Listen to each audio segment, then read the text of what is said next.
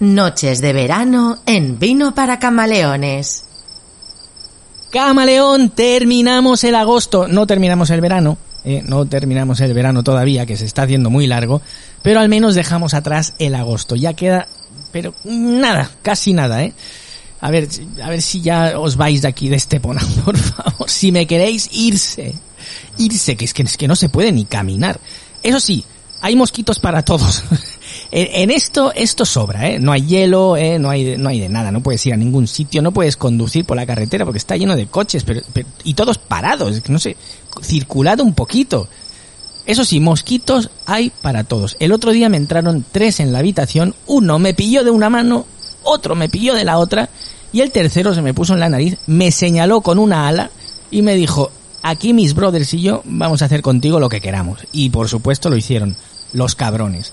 Y da igual los consejos que me enviáis, que por cierto, muchas gracias, ¿eh? Me habéis escrito un montón de emails, ¿eh? eh WhatsApps también, diciendo, no, Farran, ponte a masticar cilantro. Yo estoy yo para masticar cilantro. Pero bueno, en fin, que mil gracias por, los consejos y mil gracias por pertenecer a la cara B de vino para camaleones. Ve debajo en tonterías. Y bueno, hoy es el último eh, programa del ciclo este que estamos haciendo pre-podcast Vino para Camaleones de cuando estábamos en la radio Estepona. Bueno, un experimento que hicimos. Estaba claro que aquello no iba a funcionar. Eh, y en este último hablé de cosas varias del vino. Y al final propongo una, un, concurso eh, para que algunos personajes reciten unas poesías eh, y claro, como cada aquí, cada uno va a su bola, no hay guion, no hay absolutamente nada, pues la cosa, como siempre, se acaba desmadrando. Y al final me dijeron, mira, ¿sabes qué? Mm, coge tu, coge tus vinos, coge tus personajes y métetelos todos por el culo. Y vete, y vete, y no vuelvas más, ¿no? Y así hice. Y entonces, bueno, eh, el resto es más o menos historia le propuse a José Antonio Nieto, oye, tú y yo tenemos que hacer un podcast, tío, porque no me quieren en ningún sitio. Mi idea era hacerlo en radio y luego subirlo a iVoox, porque claro, en radio tienes ya un técnico, no tengo que montar nada, vas, te sientas, hablas, chao, adiós, pásame el documento, lo subo y chic chac curado, ¿no?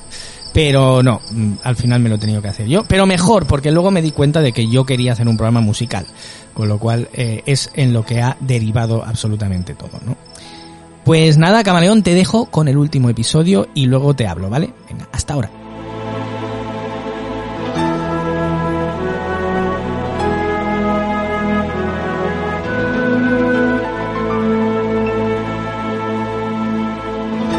Bienvenidos a las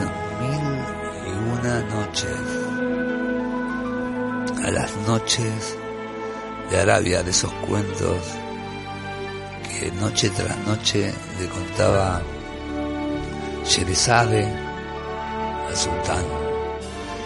Y aquí comenzamos una, una nueva semana, una, una noche especial. Muy, muy, muy, pero muy especial. Muy transhumántica, como quien diría. Vamos a, a tocar una, una palabra que a mí me gustó mucho que una vez me preguntaron que, qué país era, qué concepto tenía yo de un país rico.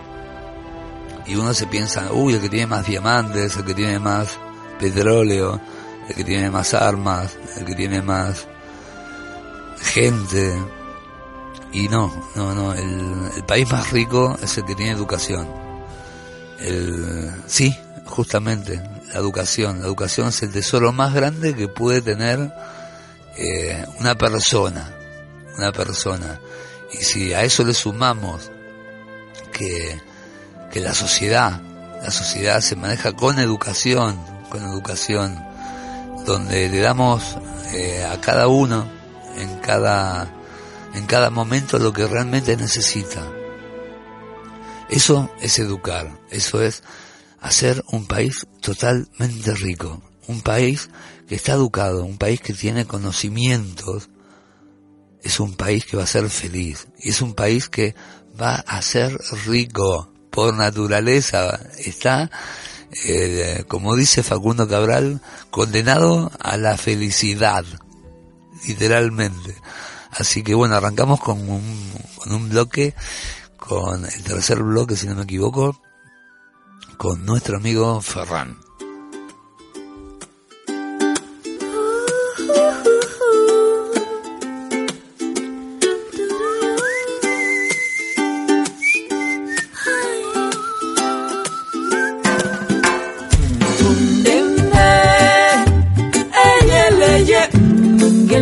Bienvenido, Ferran, a las mil y una noches. Buenas noches, encantado de estar aquí otra vez contigo, con Javi. Eh, buenas noches a los dos, ¿qué tal?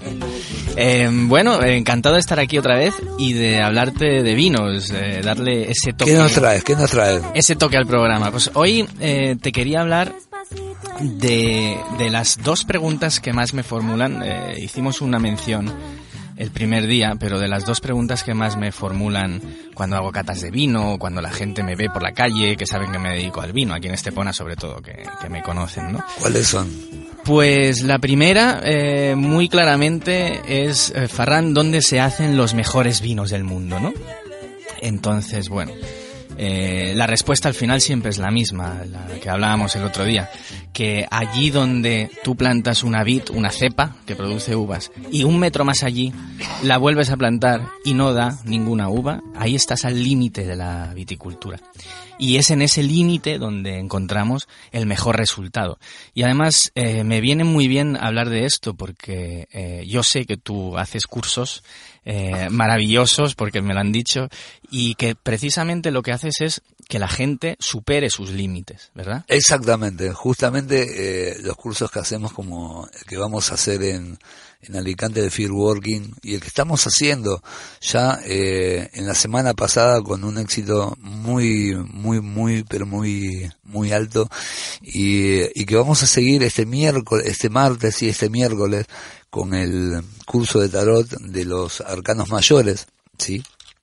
Para que te, eh, como bien dijimos, eh, para que te vayas abriendo a, tu interior y para que vayas haciendo esa parte eh, transhumántica, ¿no es cierto? Y que puedas ejercer esa magia que todos traemos eh, eh, incorporada ya con un ADN eh, mágico, mántico, ponle el nombre que quieras, es el, ese cordón de plata que algunos dicen, algunos científicos dicen, y que te permite eh, trascender en esta vida, ¿sí? Que lo que menos estás haciendo es trascender. Entonces te invitamos a que trascienda.